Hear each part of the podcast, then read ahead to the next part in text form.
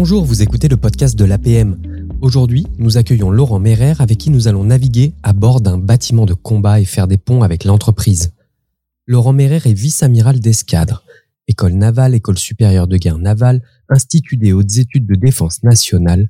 Il a passé 21 années à la mer et commandé quatre bâtiments de combat en opération, ainsi que les forces navales de l'océan Indien en période de forte tension. Ultérieurement commandant en chef pour l'Atlantique et préfet maritime, il a également été conseiller du Premier ministre pour les affaires de la mer et les crises des régions Moyen-Orient et Asie du Sud-Est. Mais il est aussi conférencier, auteur de nombreux ouvrages dont celui apparaître d'ici quelques jours, L'art du commandement dans la marine. Quelles inspirations pour Bonjour, le chef d'entreprise. Bonjour Laurent. Laurent, dis donc, euh, un tel pédigré là, c'est un peu impressionnant pour moi avant de commencer cette discussion. Bon non, il n'y a pas de quoi être impressionné. Voilà, j'ai simplement été un marin et puis j'ai j'ai mené ma barque. Voilà. T'as mené ta barque. Alors, je pense qu'on n'en a pas fini avec euh, les, les métaphores maritimes. Finalement, on se rend compte, et je me suis rendu compte en préparant cette discussion, que, que en fait, dans le langage commun, on est baigné dans la métaphore maritime.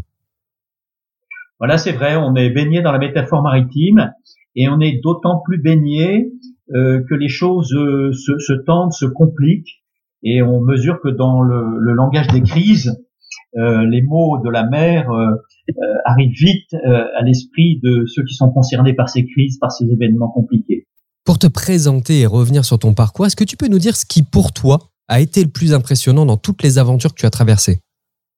Je pense que le plus impressionnant, c'est que quand on se retrouve euh, à la barre ou au commandement d'un navire et qu'on appareille pour la première fois, on maîtrise pas bien encore le euh, l'outil euh, qu'on a entre les mains et puis cet outil et, son, son équipage, et ben il faut le il faut l'emmener dans une dans une nouvelle aventure et, chaque fois c'est une une sensation nouvelle. Après les événements, ils sont ce qu'ils sont, c'est c'est l'histoire, c'est le mouvement dans lequel on est on est emporté mais c'est c'est vraiment la sensation de la sensation du bateau et, et la sensation de, de l'équipage qu'on a autour de soi pour le faire marcher.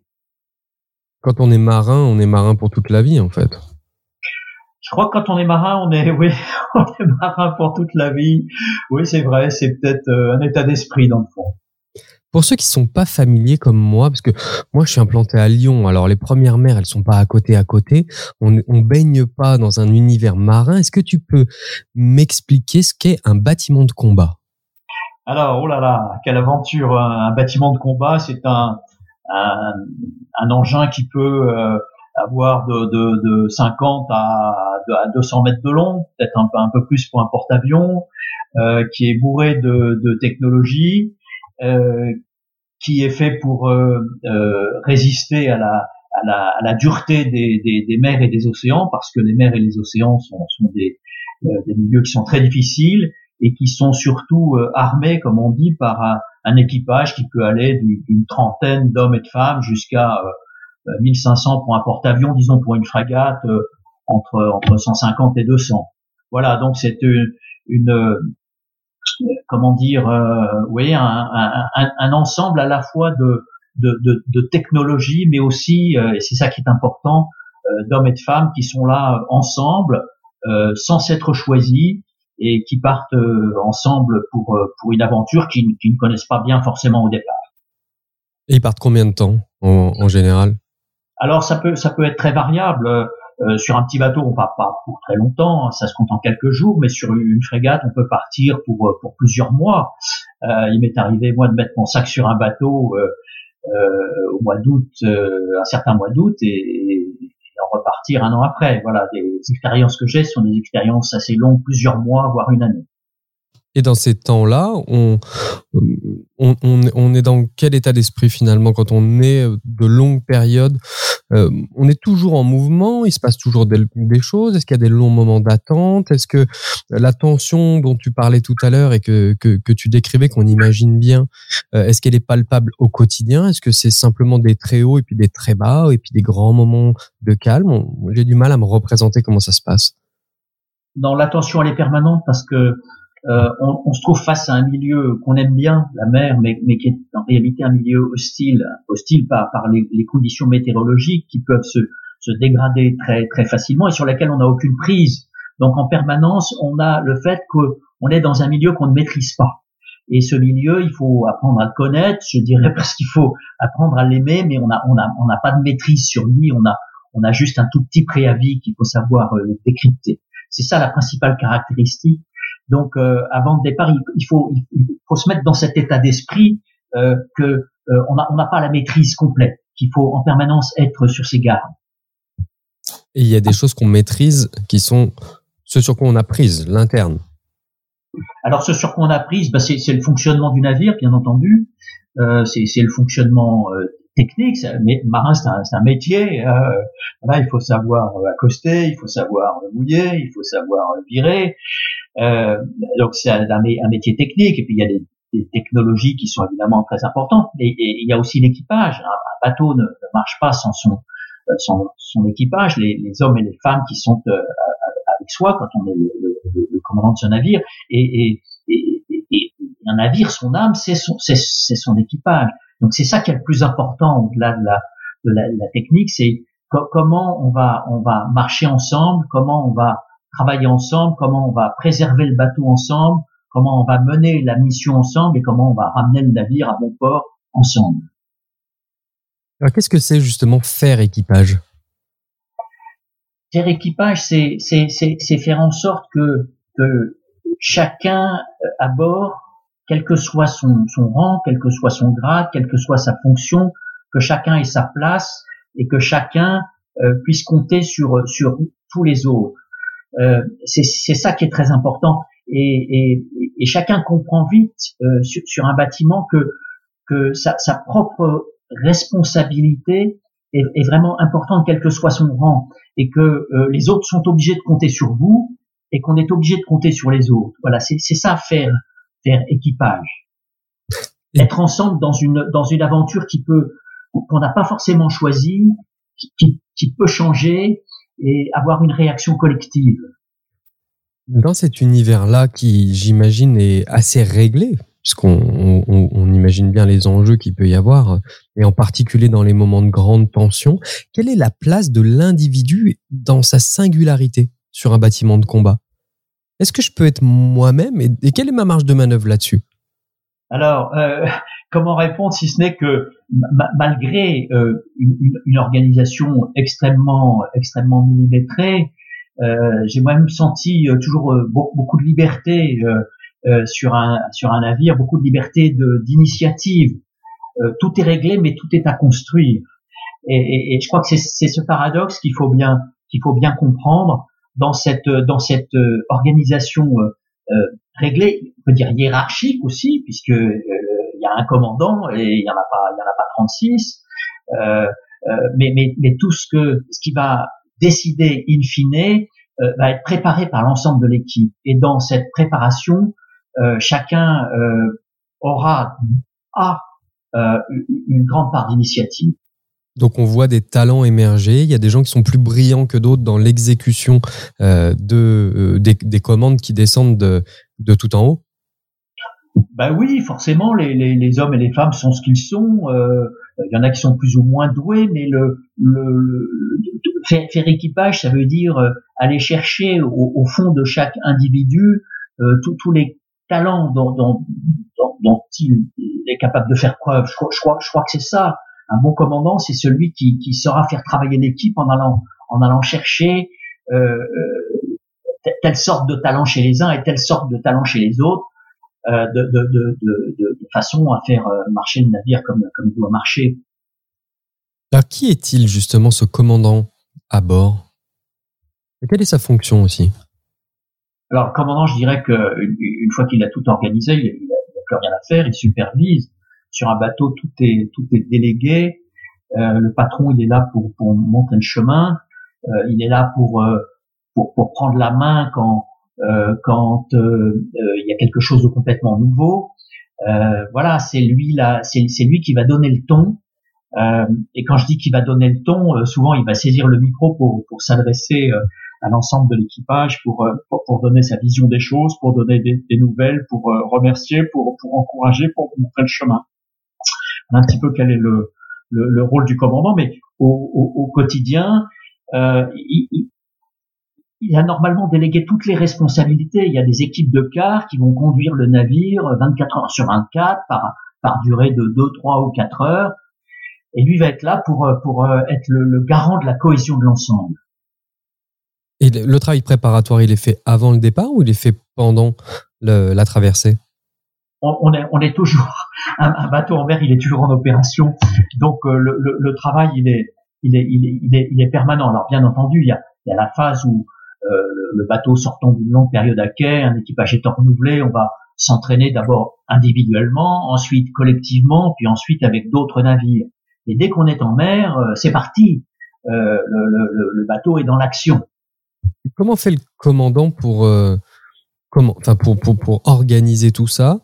Si jamais le cap qu'il a décidé n'est pas très clair alors normalement, le cap qu'il a qu'il a décidé alors euh, est, clair en principe. Euh, euh c'est les circonstances qui peuvent changer, les, les, circonstances extérieures de la de la mission ou les circonstances euh, météorologiques. Si, si on a choisi d'aller à tel endroit et que sur la route il y a un cyclone, forcément euh, on pourra on pourra pas passer. Donc ce sera à lui avec ses équipes de faire le, point de la situation et puis de décider d'une d'action d'une nouvelle route. Là, c'est quand il y a un, élément exogène qui me tombe sur le coin du nez. En entreprise, on a l'impression parfois aussi que le, que le cap n'est pas forcément très très bien défini et puis pas forcément très bien communiqué euh, aux, équipes. Ça, c'est pas un problème qu'on peut rencontrer sur un, sur un navire. Bah, on peut on peut on peut le rencontrer évidemment.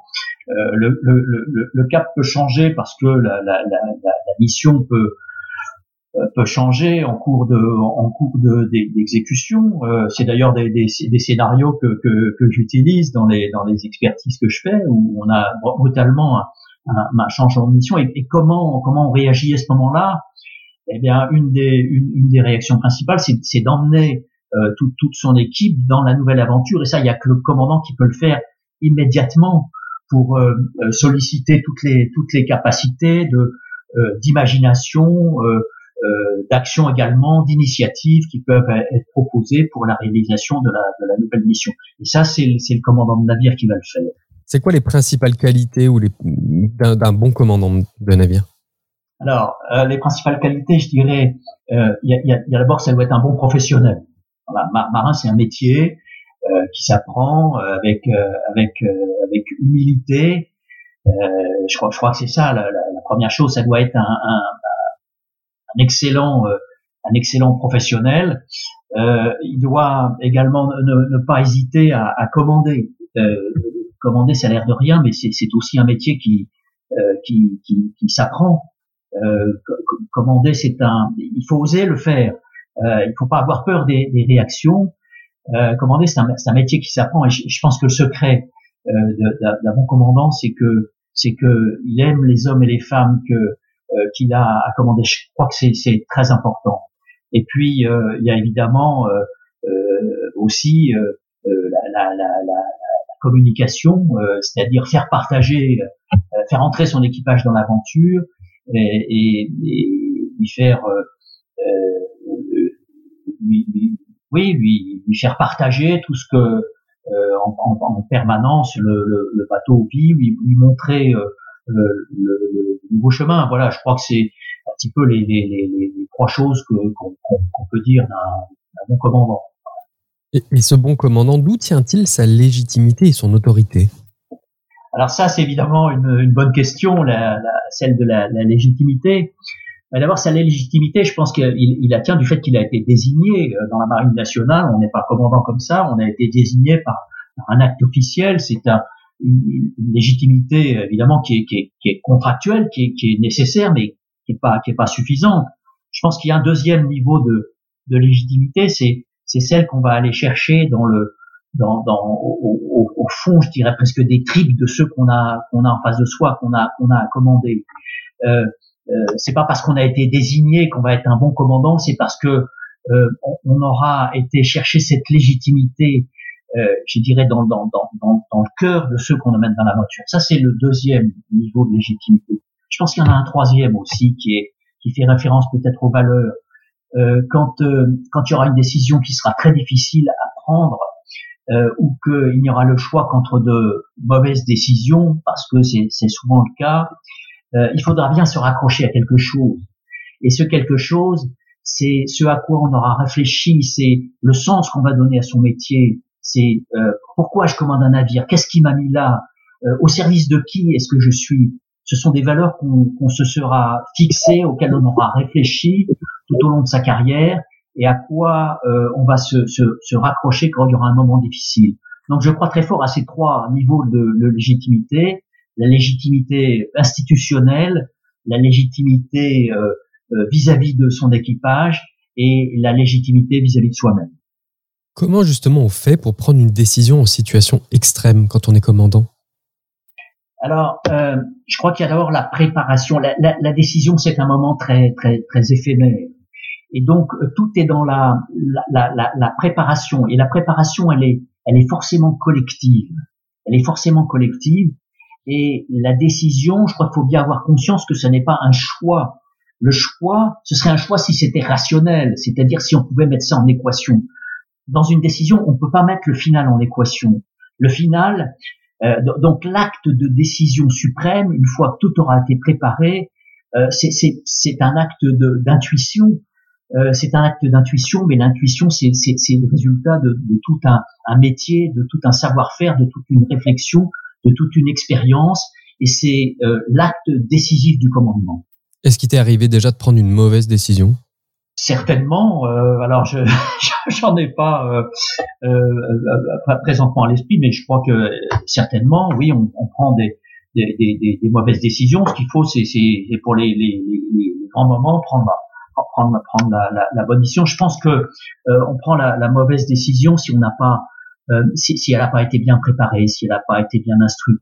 En revanche, s'il a été bien bien bien préparé, bien bien réfléchi, euh, si c'est le résultat du travail de tout un équipage, euh, à ce moment-là, ce sera une bonne décision. Et quelle est la meilleure décision que tu as eu la sensation d'avoir pris à bord d'un bateau en tant que commandant? Il y en a une qui t'a marqué? Euh, Alors, c'est difficile. On, on, fait toujours référence aux, aux, aux, événements graves, aux événements graves, c'est-à-dire une décision d'ouverture du, du, du, feu. Quand on voit ça, ça, ça m'est arrivé. Euh, une, attaque qui se matérialise euh, à ce moment-là jusqu'au dernier moment. On sait pas très bien si, si on, doit si on va ouvrir le feu. C'est une, une, décision effectivement qui est, euh, qui est qui est grave qui est lourde de sens et qui est lourde de, de, de conséquences. Euh, mais à ce moment-là je, je crois qu'il y a, j'ai pas le souvenir d'avoir eu peur. Euh, la, la, peur c'est quand on quand on s'est mal préparé. Euh, donc j'ai pas eu le sentiment dans ces cas-là d'avoir d'avoir eu peur. Alors, est-ce que c'est la bonne décision? Euh, Ça, c'est le résultat qui le dit. C'est très très difficile d'être soi-même le juge.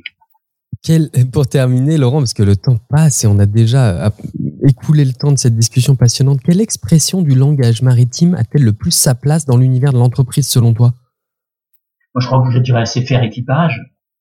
L'équipage, c'est un mot qu'on, c'est un mot qu'on emploie qui qui, qui, qui, s'appuie sur, euh, sur, euh, sur, sur, des, sur des valeurs. Donc voilà, euh, faire équipage, c'est quelque chose qui a, qui, a, qui a beaucoup de sens pour les marins. Laurent, un grand merci pour cet échange. L'ambition de l'APM, c'est d'aider les entrepreneurs à se transformer, à créer de la richesse et à contribuer de façon positive au monde qui les entoure. Quel conseil donnerais-tu aux entrepreneurs qui aimeraient faire sortir leur équipage de la tempête du Covid? Ou voilà une une autre question. Est-ce que j'ai des est-ce que j'ai des, des, des, conseils à leur donner euh, Pour reprendre une, métaphore maritime, je dirais que euh, il faut sortir le nez du guidon et plutôt il faut mettre le nez au vent, comme on dit chez nous. Il faut euh, il faut mettre le nez au vent pour, pour, pour, voir ce que les autres ont fait euh, pour essayer de, s'inspirer de, ce qui a été euh, réfléchi ici, de ce qui a été mis en œuvre là. Nous, on dit euh, mettre le nez au vent. Bah, grand merci. On repart avec la valise pleine de bonnes idées, de, bonnes de bons conseils et d'inspiration en direct de la mer. Et là, on sent l'air iodé qui nous caresse le visage en cette fin du mois de mai 2021 et on est prêt à traverser les prochains orages. Un grand merci Laurent et à très bientôt. Merci à tous.